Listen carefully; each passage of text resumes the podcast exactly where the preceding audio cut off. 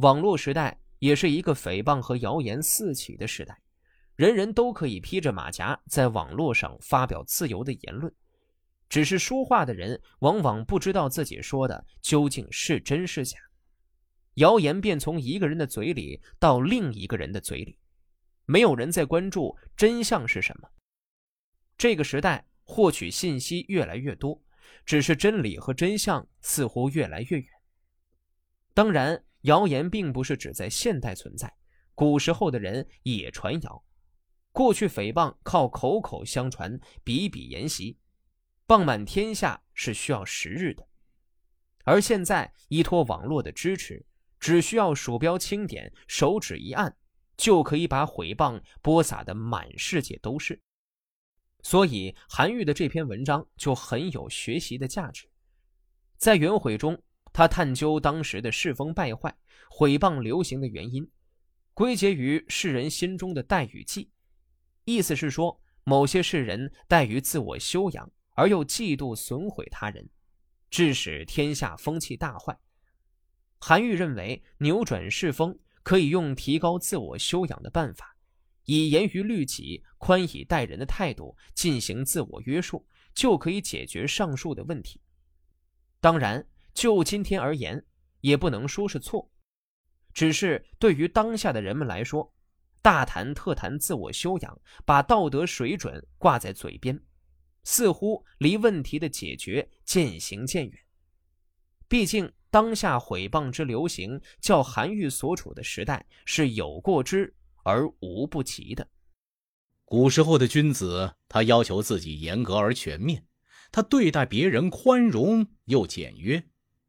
严格而全面，所以不怠惰；宽容又简约，所以人家都乐意做好事。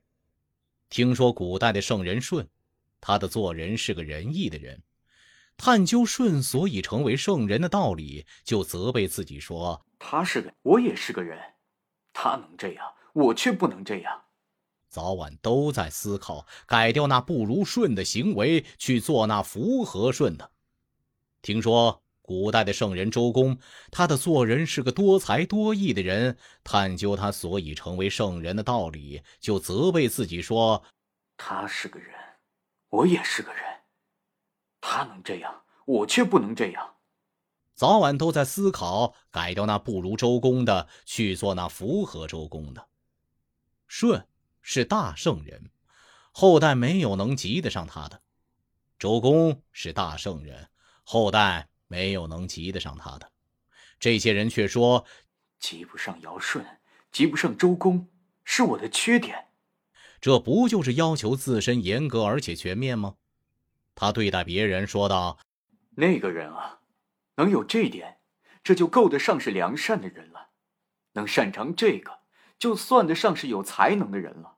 肯定他一个方面，而不苛求他别的方面。”论他的今天的表现，而不计较他的过去，小心谨慎的，只恐怕别人得不到做好事应得的表扬。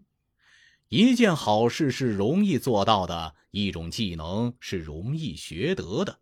他对待别人却说：“能有这样，这就够了；能擅长这个，这就够了。”岂不是要求别人宽容又减少吗？现在的君子可不同。他责备别人周详，他要求自己减少。周详，所以人家难以做好事；减少，所以自己进步就少。自己没有什么优点，说：“我有这优点，这就够了。”自己没有什么才能，我有这本领，这就够了。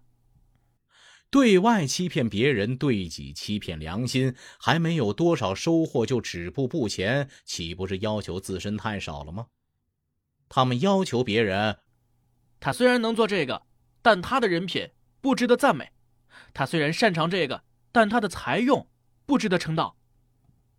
举出他一方面的欠缺，不考虑他多方面的长处，只追究他的既往，不考虑他的今天。心中惶惶不安，只怕别人有好的名声，岂不是责求别人太周全了吗？这就叫不用常人的标准要求自身，却用圣人的标准希望别人。我看不出他是尊重自己的呀。尽管如此，这样做是有他的根源的，就是所谓怠惰和嫉妒啊。怠惰的人不能自我修养，而嫉妒的人害怕别人修身。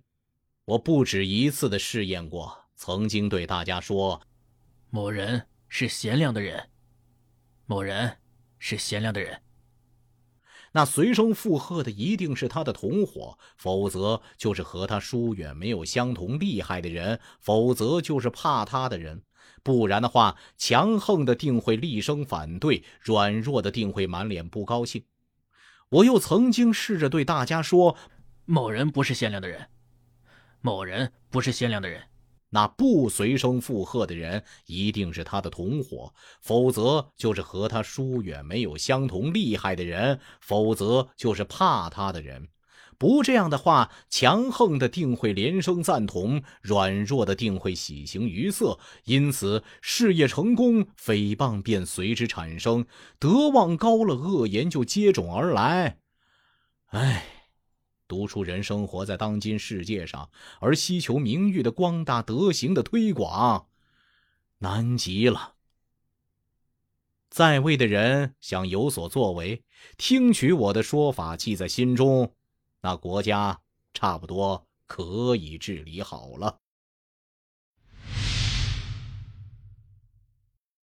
那如果光看“杂说”这两个字啊，想来是没几个人知道，但说到“马说”就不一定。因为这篇文里有不少的金句，比如“世有伯乐，然后有千里马，千里马常有，而伯乐不常有。”说是一种文体，通过发表议论或记叙事物来说明某个道理。杂说可以说是一种议论文，是杂文中最早的形态。